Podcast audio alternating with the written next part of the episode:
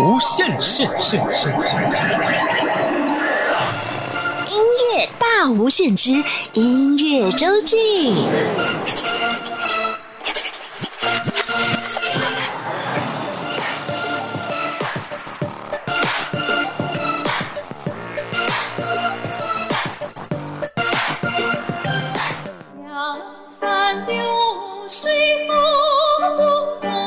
唱出传统山歌韵味的黄佩书。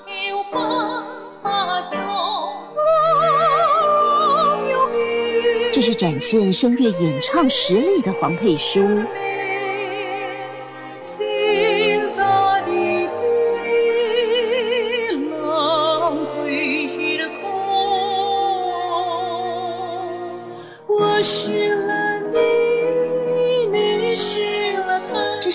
华语抒情歌曲的黄佩书。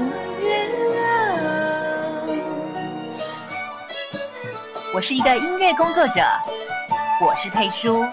这是主持电视行脚节目的黄佩书，喜欢探访各地。不管是哪个面向的佩书，都能让人看得到、听得到、感受得到他的努力不懈与真诚用心。这样多才多艺的佩书，今天就要娓娓道来他的音乐故事。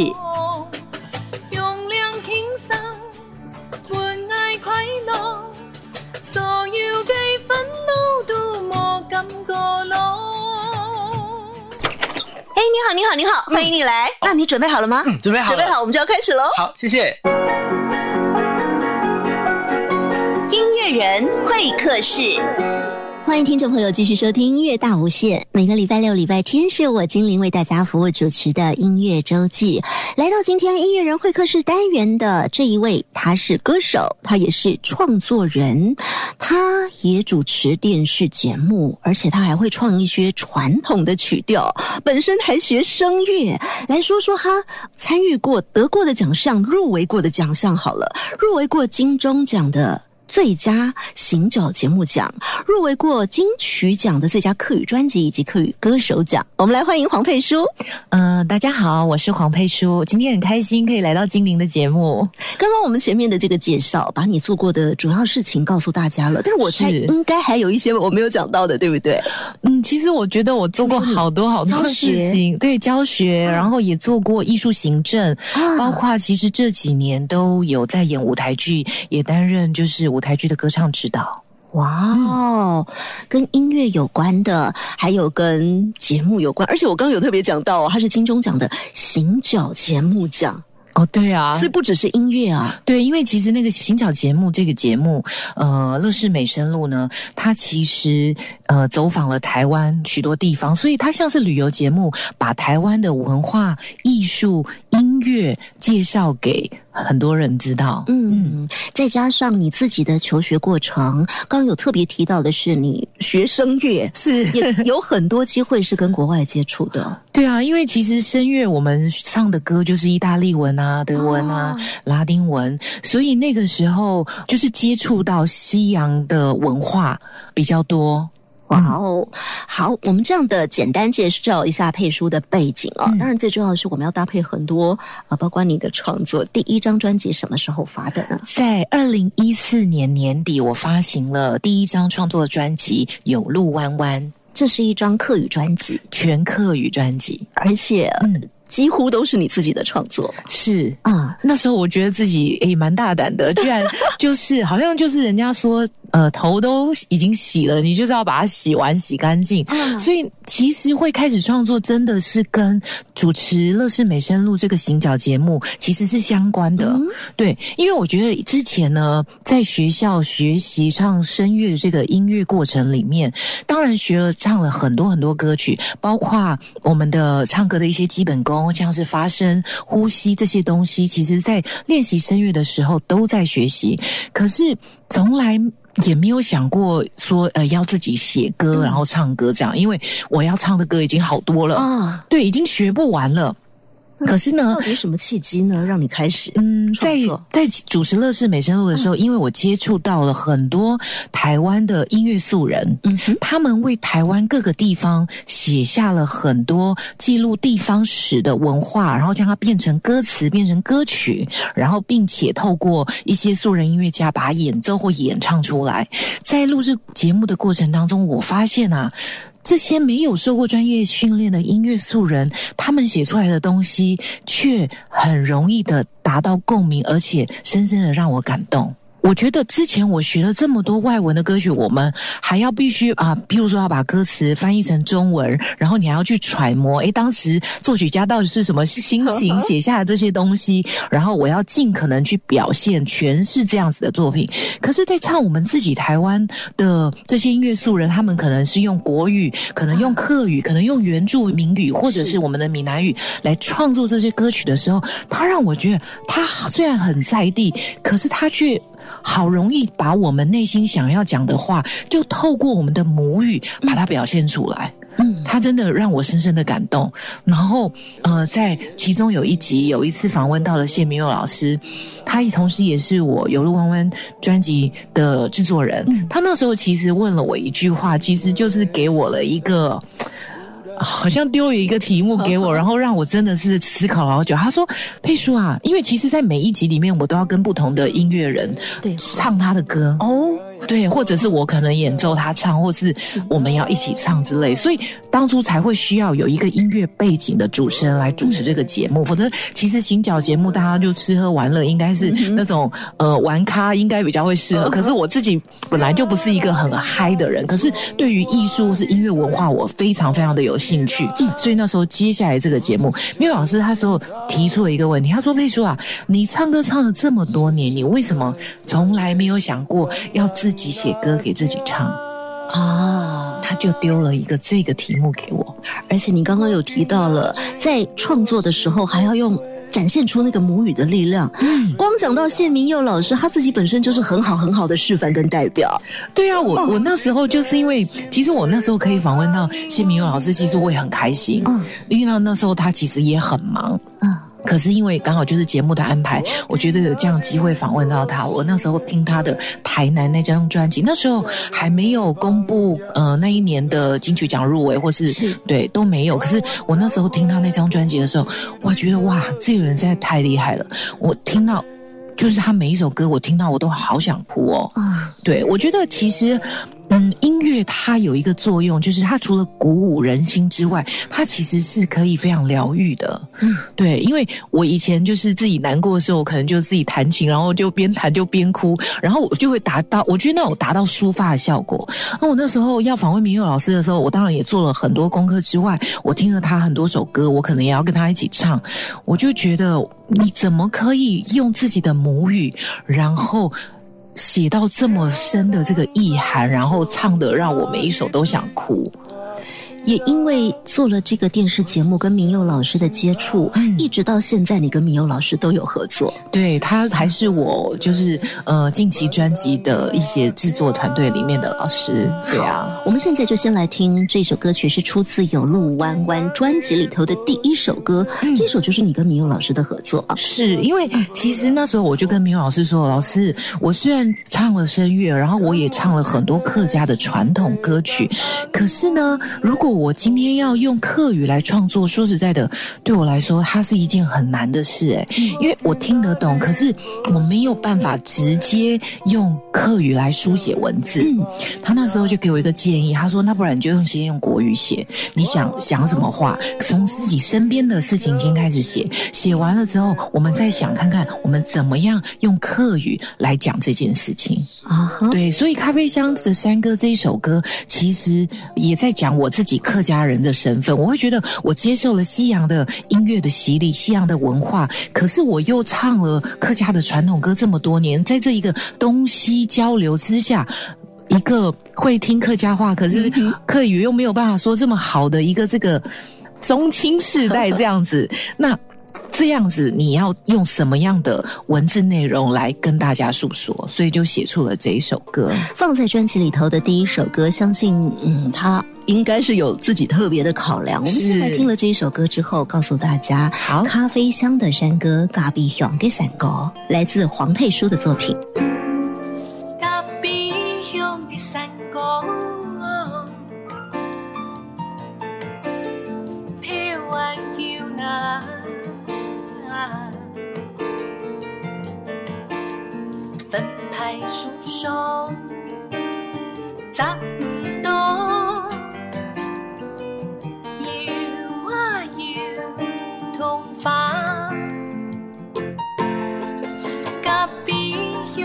香的山歌，香莫停啊！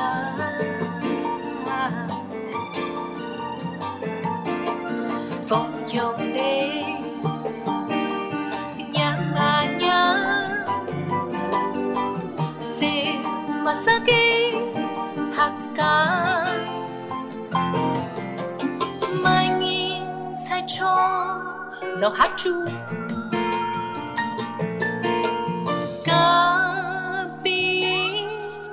松松，哗啦啦落雪歌唱配，一条出来咯。咖啡香的山歌，飘完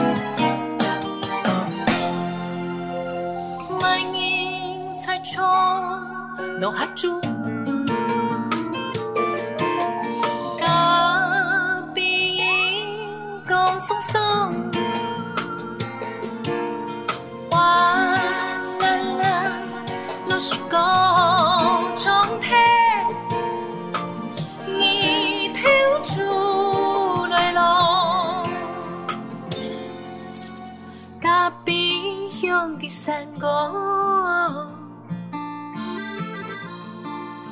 飘完摇那，分派书生，十五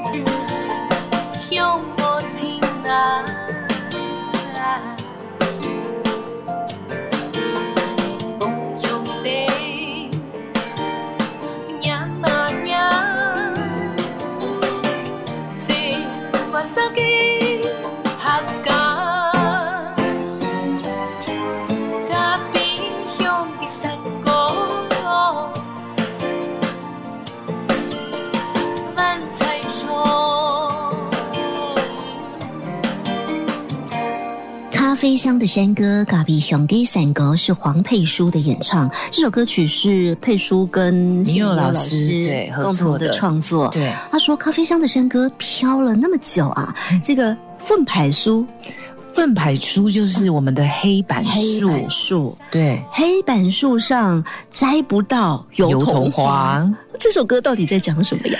呃，其实这首的歌名啊，那时候就其实会出现，其实也是蛮有趣的，因为其实客家早期都种茶嘛，嗯所以那时候歌名一出来，很多朋友问我说：“你为什么不是茶香的山歌？嗯为什么是咖啡香的山对，歌好？”像跟客家人生活没有直接的关系。，对，就是他会觉得啊，应该是要茶叶啊，怎么会是咖啡呢？哦，这因为我就刚才就前面有说到，其实这首歌就是在讲我自己的一个客家的身份。嗯，对我觉得喝咖啡其实是现在年轻人几乎都会做的事啊。我以前其实也不喝咖啡，可是因为我呃有拿到了呃溃委会的逐梦计划，所以其实我在欧洲待了一段时间，从那个时候其实我才养成了喝咖啡的习惯去惯。哪里呢？我在荷兰跟奥地利。啊，这个逐梦计划就是把年轻人送出去。你去了荷兰跟奥地利，奥地利那个时候主要的目的是什么？那个时候，我主要是去看欧洲的艺术教育以及学习手风琴。啊，艺术教育跟手风琴，顺便每天喝咖啡。对，就是那时候就养成了哎，这个每天早上要一杯咖啡的习惯。所以我觉得，我刚才也说，因为其实真的就是受西方的这个音乐教育，可是呢，传统的东西我也琢磨了很久，所以真的就是有一个好像是一个 mix 的感觉，所以就把咖啡跟山歌摆在一起。放在一起，对然后很特别的是，你想到咖啡，你就会想到那种浪漫法国香颂的感觉，所以是巴塞诺瓦的曲风就出来了。对，你会觉得这首歌在听的时候，很像就是开着那个车子，然后在那种法国的乡间小路这样子一直开，然后你就会觉得很悠闲。啊，嗯，我觉得虽然歌名有山歌，可是不需要把山歌看得这么严肃。嗯，对啊，而且我觉得这个就是一个想要讲一个年轻世代的客家的感觉。嗯，《咖啡香的山歌》这一首歌曲是放在二零一四年黄佩书推出的《有路弯弯》专辑里头的第一首歌。是，感觉起来就是你想要告诉大家的自己的简介，对，然后 所放以在一开始所以在曲子的最后一句，他就说：“咖啡香的山歌还在唱哦。啊，嗯，还在唱，对而且会一直唱下去。是，然后我要特别告诉大家，在《有路弯弯》这张专辑，我很喜欢的是因为在曲风的运用上非常非常的多元。嗯。你听到了有巴塞诺瓦之外，嗯。你可以在这张专辑里面听到有 jazz 啊，啊、有印度风，嗯，，对，然后也有很流行的，然后其实也有放入一些电子乐。还有吉普赛风，哦，对，有声乐，是。还有一些传统曲调有传，统曲调也一定在里头。是所以呢，这些东西它不一定是用 mix 的方式，它可能会各自呈现特色，嗯但是整张专辑就很耐听。嗯二零一四到现在是五六年前了，我觉得这张专辑一直到现在，它都还是那么耐听。谢谢。嗯哦，对，还有那个宝莱坞。哦，对对对没看到它。对，其实那个时候啊，就会也会觉得自己蛮，就回想起来也觉得自己蛮 crazy 的。为什么一下子会放入这么多东西？那时候是因为其实呃，因为做了行脚节目，所以对我来说，音乐它其实跟旅行是息息相关的。你走到一个地方，其实很多时候虽然风景。或是人，其实都会留下在你的脑海里面，或者是你认识了谁，他可能在你的生命历练里面，可能就增加了一个什么故事是可以跟别人 share 的。那对于我来说，学习了呃西洋音乐，可是其实这些曲风它都是存在的啊。是那我想说，哇，第一张创作专辑，所以跟制作老师讨论的时候就觉得。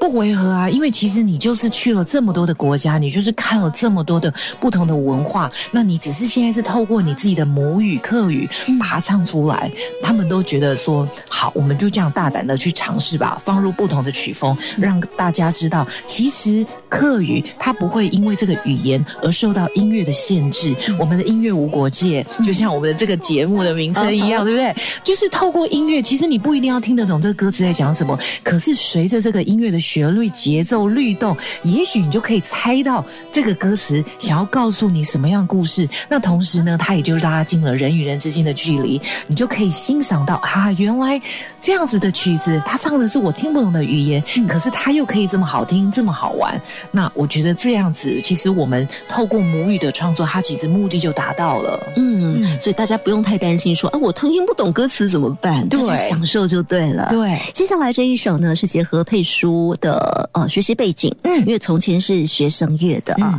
那在这一首里头，你真的把声乐放进来，但是又带了新的东西进来。是啊，因为我觉得不可能全部唱声乐，是因为呃要唱，因为我会觉得不同的曲子曲风应该要有属于它比较特别的唱腔。嗯，对，如果今天这个真的是声乐曲，我用了很流行的口气来唱，我觉得它就不对味了。嗯，对，那。为什么要放入这首《Carol Mill Band》？是因为这是我在学习声乐里面第一首学的歌。哦对，那时候考试嘛，要考音乐系的时候，你一定要准备一些歌。那这一首歌是我学习的第一首歌。我之前跟很有意义。对很有意义之外，我之前去跟朋友分享，他们说：“对耶，我们唱声乐第一首都要唱这个耶！”哇，你这样一讲，我好有共鸣哦。对，那可是我觉得中间要加入一些创作，所以我把它沿用了当初 Carol Mill Band 的意大利文这个歌词，它原来的意思，然后加入了我的课语的创作在里面，其实是延伸了原来这个意大利歌词的意思。嗯，可不可以告诉大家，先简单讲一下他讲的意思是什么呢？它其实也是在讲一个爱情故事，爱情故事。对，对，所以在我的歌词里面才会再去延伸到说啊，就是亲爱的你，就是在我的身边这样子。嗯，好，我们先把自己的心情调整成在爱情故事里头，是。来欣赏 Carol Mill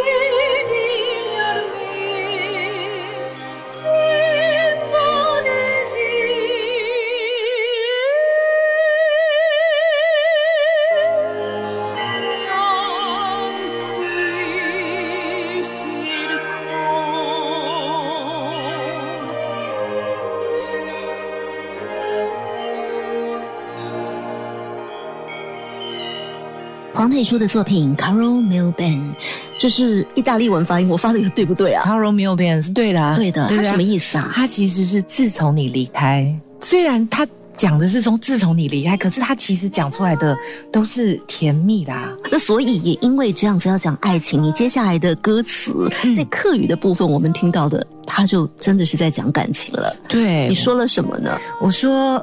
亲爱的，我的爱啊，有你在身边，我就会更坚强；有你的相信，我就会更哎，傻梦要怎么解释啊？努力哦，我就会更努力。啊对，在这个弯弯的小路上呢，有我们走过的足迹；在凉凉的大树下，有我们留下来的影子。对！大家刚刚在听这首歌的时候，当然有一部分在声乐的部分是学过声乐的人很熟悉的，一般朋友应该也多多少少都有听过。嗯但是你加上后面这个歌词，嗯整个感受是。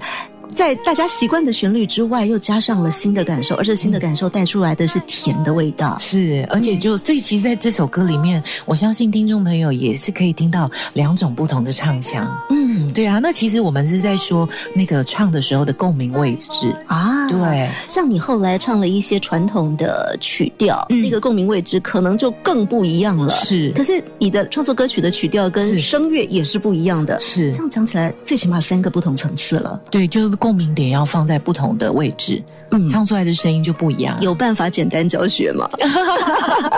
嗯、我只能告诉朋友说，我的共鸣位置要放在哪里。啊对，就是唱声乐的时候，很多共鸣位置我们会放在后颈椎，啊，因为我们对，因为我们所有的声音是往后投射。嗯，它有一个很像我们所说的反作用力，你的位置往后走之后，它可以投出去更多。啊，对，所以它是用投射的。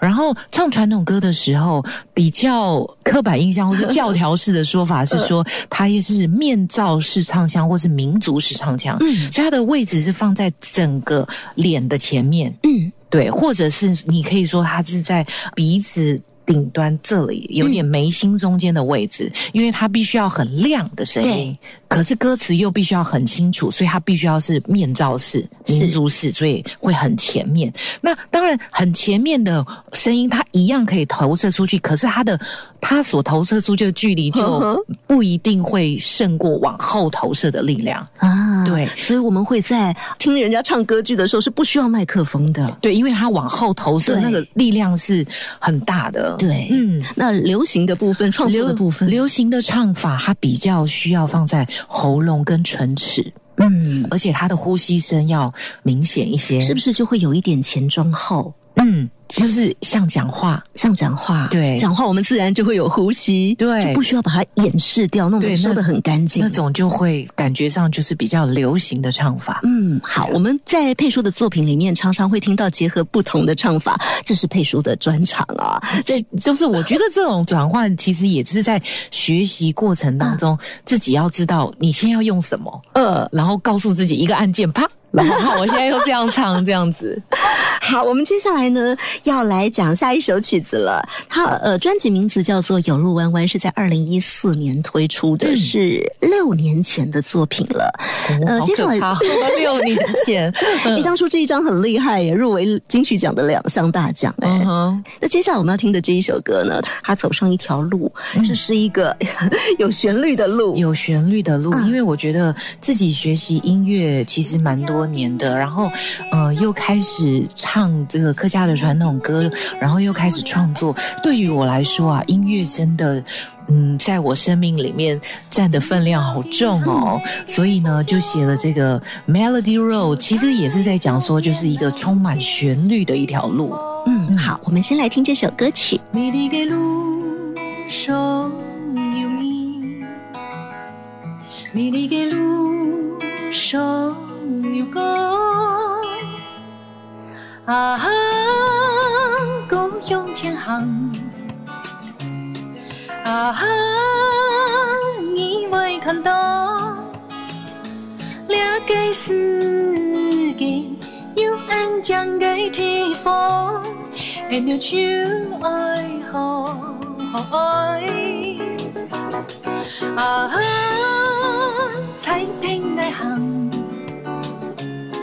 啊，你未感觉，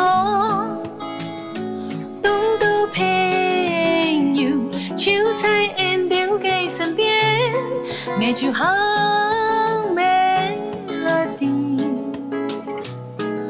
的路。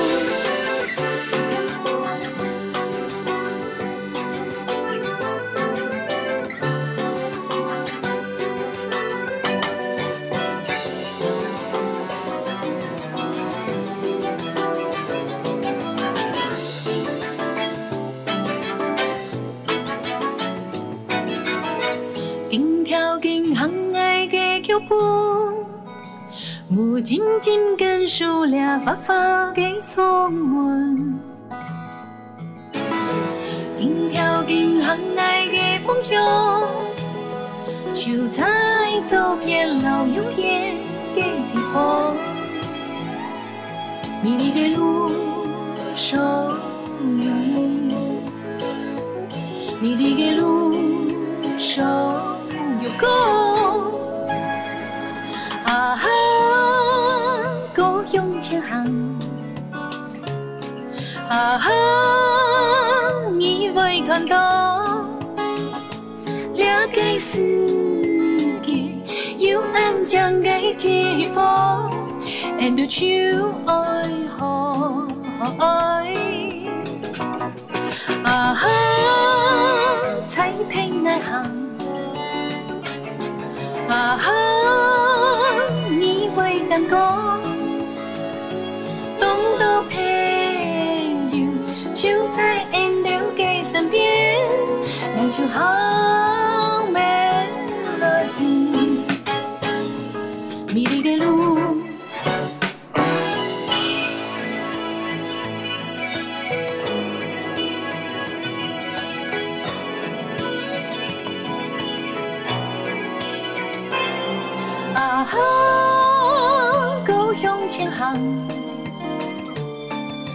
啊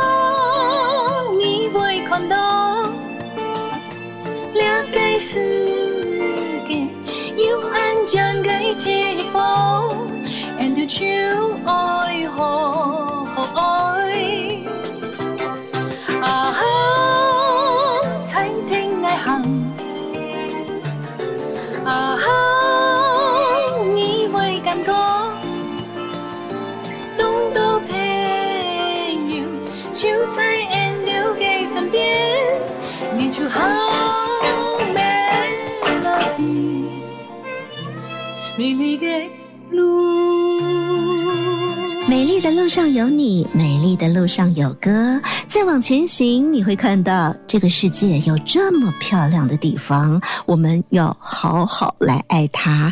让我们一起走上这美丽的路，Melody Road。嗯，今天来到我们节目当中的音乐人会客室的来宾是黄佩书，跟大家介绍的这些歌曲，刚刚我们听到的都是来自二零一四年你的首张创作专辑，是有路弯弯，有路弯弯哦。接下来我们要继续听的这一首，它很特别。听说还有用到了澳洲原住民的声音啊！是，呃，这首歌曲是在我二零一七年拿到台北市客委会的呃串流计划，那个时候我就是想说，我想要去不同的国家，然后采集他们当地的元素。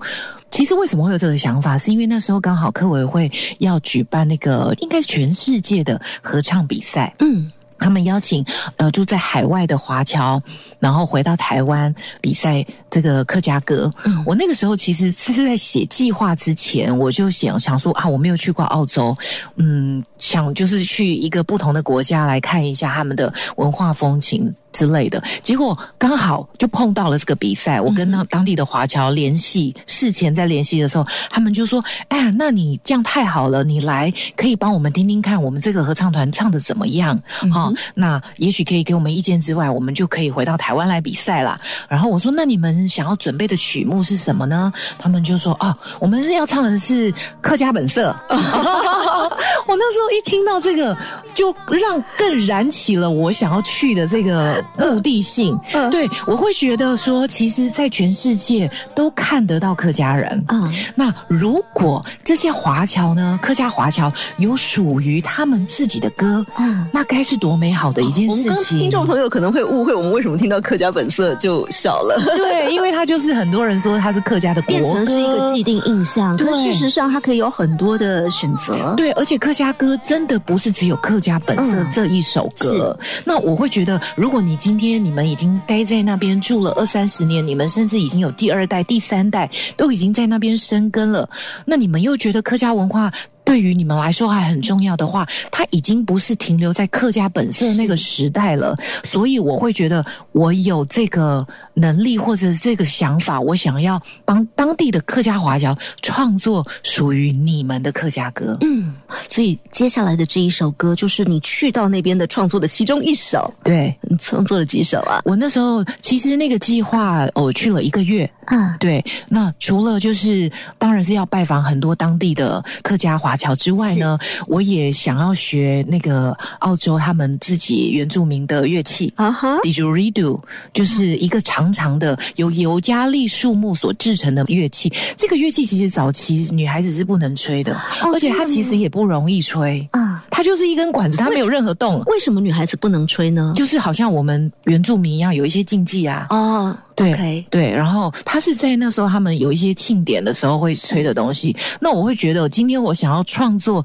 属于当地客家华侨的作品的话，是不是应该要融入一些那些那个地方的声音？对，所以你是自己吹啊？我自己吹。哇哦，当然，我有请教那边的朋友教我，然后自己吹，然后也采集了原住民的曲调，然后放入了我创作的歌词。嗯，而且呢，这些歌曲其中会有两首，大家在 YouTube 上面是可以找得到有影像的啊、对，啊，那我们要听的是其中这一首，就是你说有放入这个很特别乐器的这一首吗？嗯，歌名叫做《嗯斗迪》，嗯嗯斗迪的客语翻译成中文的意思就是带着问号，不太知道啊对不对？那我为什么会取这个取名？是因为其实这些华侨他们移民到那边之前啊，说实在的。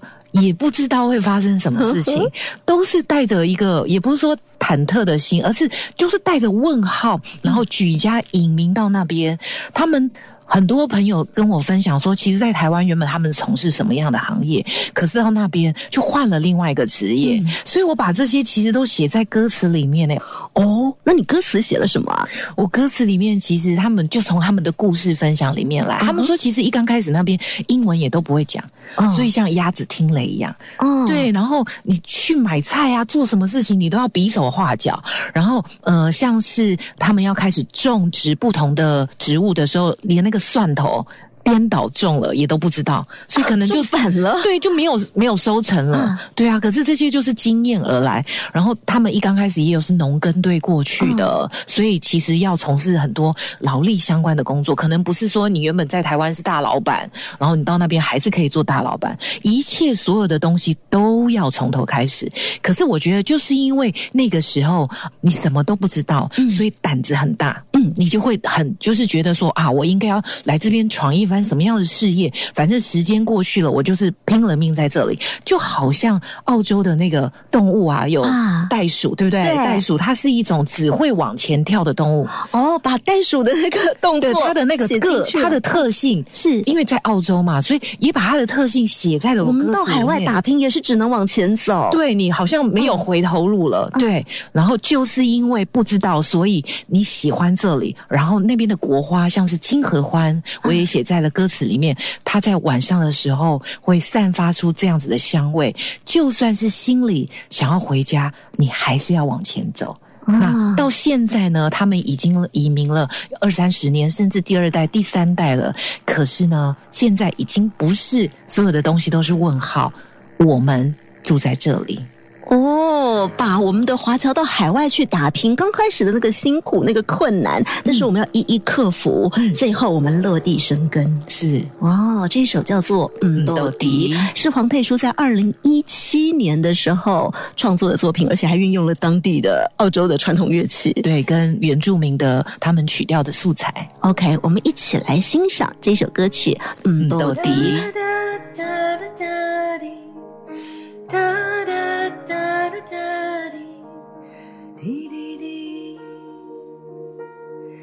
迪迪》。咸菜唔到底，酒使到野味，落脚送金，强输打拼，啊无通累，算马金，含起爱向前行。咸菜唔到底，酒下天嘅心，开自山呀，从头开始，算头到头中，算马嘅，含起爱向前行。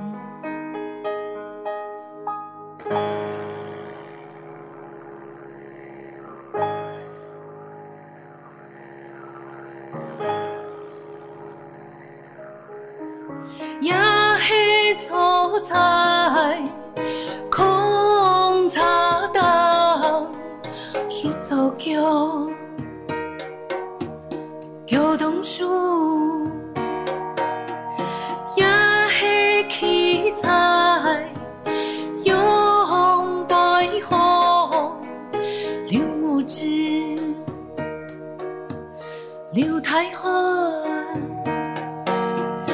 哒啦哒啦哒哩，哒啦哒啦哒哩，滴滴滴，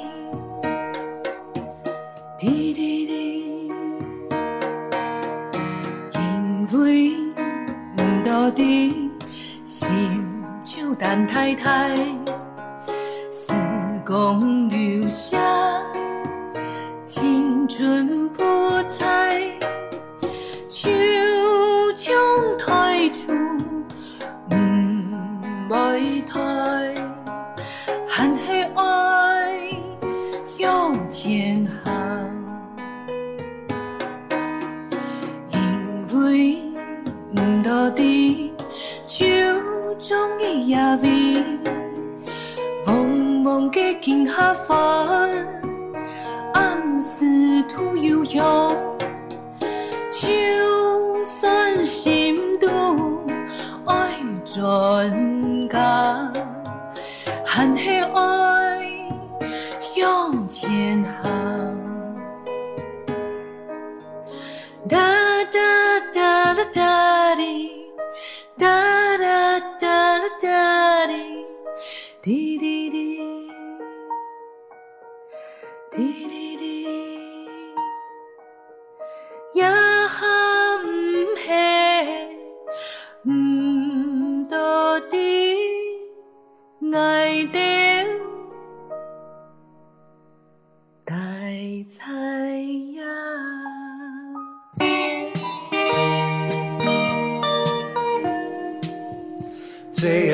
的声音，漫步云端的心情，而你爱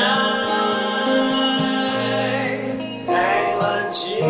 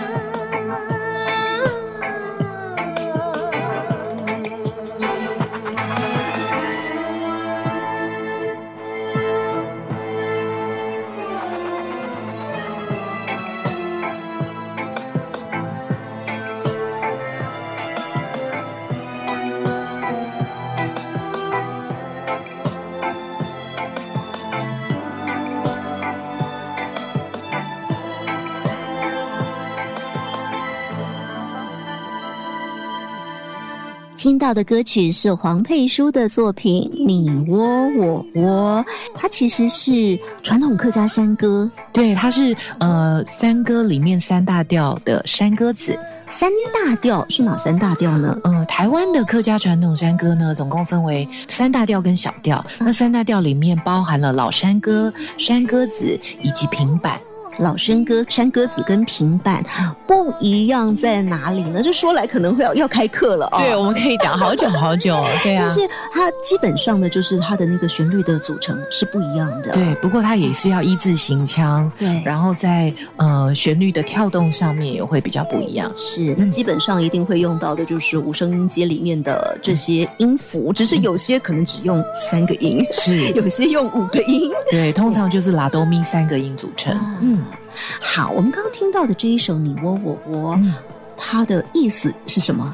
嗯，我英文翻译是说 “Your place, my place”，就是也是有点像啊，你的家，我的家这样子的意思啊，你的家，我的家。嗯，客语发音叫做“嗯伯嗯爱伯”。嗯，但是大家刚刚听这首歌会发现，它有一个很大的特色是它。说是说传统客家山歌，事实上在整个编曲上跟传统客家山歌是不一样的。嗯，它可以很轻松的来欣赏、来感受，或者是你就沉浸在音乐当中就好的这一种。你要把它当流行歌曲都可以，因为在编曲上它好特别，它用弦乐是啊。嗯，我们用了西洋的弦乐四重奏的方式来编写这首歌曲。嗯，然后你在唱法上其实也跟传统的山歌唱法不太一样，对不对？是啊，其实这整张专辑呢，呃，唱法上面都有做改变，最主要是要想要把这些歌曲旋律的美跟歌词的美让更多人听到，而不是去把那种唱歌的技术。把它呈现出来，嗯，因为我们一般想到唱这个传统的山歌，就会想到呃那个声音一定要很高亮，对，要高亢，然后要很呃，也不是说要吓到人，而是就是你要很有气势，对，要很有气势，然后要把这个曲子里面的那些技巧怎么转都要把它唱出来，是。可是佩叔是刻意把它放松，是。啊，嗯，我觉得其实像这样子美的旋律跟歌词啊，如果可以，就是好像比如说我们在呃开车或是我们在做家事的时候，它可以放在旁边，好像在你旁边唱歌给你听，它不会影响干扰你原本要做的事情。我觉得这样子的目的其实就达到，因为我觉得。这样子听进来的歌，它会有潜移默化的效果，搞不好听了呃五遍十遍，你就会唱了，就沉浸在里面，自然而然的就沉浸，然后就学习了是。好，刚刚我们听到的你窝我窝，还有待会儿要介绍的其他歌曲，都是出自黄佩书在二零一九年的年底发行的，他的专辑名字叫做《蝉》。呃，我还是习惯用客家话讲，哎，惨一溜哎，惨一溜哎，然后因为我刚在想它的华语怎么翻，哦，就是一直缠绕吧，一直缠绕。对，可是其实，在英文的翻译，其实我是用 twine and linger，它其实意思是余音缭绕的意思，而不是把这个字直接翻。啊，余音缭绕也跟刚刚佩叔讲到的，希望推出这一张专辑，可以就直接在大家的生活上头 缭绕，包括了缠绕着大家吗？而且包括了歌曲里面的画面跟故事。嗯。对，因为它可能就是发生在我们身边的故事。是传统山歌不是这么远的，对，就像我们刚听到的“你窝我窝”，他在讲的其实也是故事，对不对？对。可是我觉得现在的人可能在谈爱情或者是呃写情话的时候，可能写法不会这样讲。是，所以现在去看这些哦，以前早期他们写的这种。情话就觉得很有趣。他说：“你家在那里，我家在这里啊。你要是对我有意思，对我有心，你就来我这里跟我聊天，然后来这边来我家坐。我的膝盖呢，就可以给你当椅子坐。”哇，好浪漫哦！对啊，其实而且没有直接讲明说你要跟我在一起，我的膝盖可以给你当椅子坐。对你那个其实那个画面已经就出现了，对不对？嗯，哇，发现听你这么讲起来，这个山歌有画面感了。嗯，我们这个画面感已经不是那种穿传统服装在台上展现歌喉的那种画面感，而是已经看到这个两个人坐在一起。嗯啊。对，而且有点是在好像是呃谈感情的时候，也许你还没有确定心意的时候，那种啊猜来猜去的时候的那暧种昧是最美的 的那种时刻。啊。嗯，接下来我们要请大家听到的这一首歌，是大家很熟悉的小调，叫《瓜字引》。嗯可是这一首《瓜字引》呢，大家待会儿可以特别注意到的是，它在编曲的部分加入了呃很多的打击乐，像是爱尔兰手鼓、中东手鼓、北非手鼓，还有呃像木鱼。对，还有一个是我看它上面写了 hush shaker，嗯，是摇出声音来的打击乐器。是啊，用了好多不同的打击乐器，是什么样的感受？我们一起来听听看。瓜子叶，一盘瓜子，三毛三十三，树荫包来秋中草，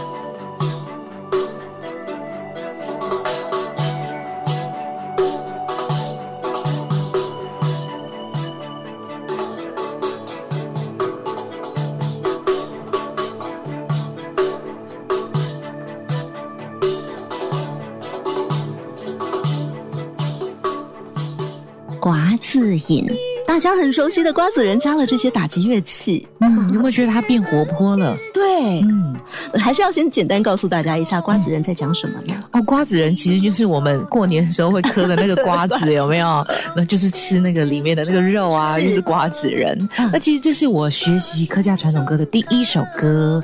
那他歌词也很可爱，他说吃到瓜子就想到他的阿哥。对啊，那对我来说，这个瓜子。人就好像是一种爱情信物，哎，我吃到瓜子，我就想到了我的阿哥，哎，嗯，那你常常人家会睹物思情嘛？你的情郎送你什么东西，然后你放在身边拿出来看，哦，你就会思念到他。对于我来说，这个瓜子人就是有一点睹物思情的歌。但我觉得你这首好有意思，你在旁边的那个散文诗还写到，一颗苹果最早的爱情信物，嗯在伊甸园里，亚当送给夏娃。嗯，它不只是送给情郎的瓜子而已，嗯他还讲到了在伊甸园里头亚当跟夏娃的故事对啊，其实苹果就是他们的爱情信物。啊。对，所以像在第二段歌词，他就绣了手巾，啊这是爱情信物；然后或者是用那种竹子做的竹箫送给阿哥的，也是爱情信物。哎，以前我们听瓜子人的时候，怎么不会想想到这些对不对？对啊，所以后来我就又看了好多好多的一些故事，就发现、哦，你知道吗？其实，在唐代的时候，你那种大学士，他在河里面捡到了一个漂流从宫内流到宫外的叶子，上面题了字。那个就好像传情书一样、嗯，嗯，对啊，我就觉得哇，原来像我们熟悉的，像是香囊啊、扇子啊，这些全部都是爱情信物、哎，瓜子人不就在讲这件事情吗？下次我们听瓜子人的时候，思考点要不一样了。嗯把它想到是爱情信物。对，可是什么东西是让你觉得最相似的呢？嗯，就是红豆，哦，红豆最相似既。相思。，对，哦，瓜子人又让我们开了另外一扇窗哦。是 好，今天在我们的呃单元的最后，想要请大家听的这一首歌曲，它结合的元素嗯。更多元了。对，因为其实呃，我们接下来要听的这首歌是新民庄调嘛，它其实也是南部的小调，啊南部的曲调。它当初是其实有结合了一些原住民的元素在这里面。啊原来的曲子它本来就在做三拍两拍的变化，所以它其实平常也不太有人会唱这首歌。我呢，为了要让这个呃节拍转换呢，让它有一个定向，嗯所以我加入了玻璃路的这个节奏在里面。玻璃路对是什么呢？玻璃路它其实呃，熟悉古典乐曲的朋友应该可以知道，它的这个场景其实也是在讲一个，它是在讲一个年轻的女生在酒馆发生的一个故事。因为呃，新民装调的歌词讲到了梁山伯与祝英台，那其实就让我想到了西方的罗密欧与朱丽叶。哦，对这样子的爱情故事，然后放在回忆的阶段，我就觉得好多东西原来它原本不搭嘎的，可是嗯你把它放在一起，它却通了全部完完全都不违和。对，嗯，像刚刚讲到这个玻璃路，待会儿大家听到就知道，它是有一个我们很熟悉的一个像舞曲的节奏。嗯，但是呢，你在整首曲子，你又会听到有一个声音高高的飘在上面。嗯，这一首歌它用了一个很特别的乐器，叫做 theremin，也就是特雷门琴。特雷门琴，对，它是借由电子波然后的合成器，也是最早的电子乐器之一。听起来好像那个海豚音调很高的感觉嗯，也有人说它很像剧情，或者是很像人声。啊。对，我觉得为什么要放这个乐器，是因为这张专辑呢，完全是用现在的世代回看之前客家传统所留下来的文化、文字、曲调、旋律，我觉得好像应该要加入一些古代的声音进来，所以就选择了用这个特雷门的声音。好，最后请大家欣赏的这一首《新民庄调》。讲到了梁山伯与祝英台，还讲到了呃，这是佩叔的延伸《罗密欧与朱丽叶》。嗯，我们谢谢佩叔来到节目当中，跟大家分享你的作品，谢谢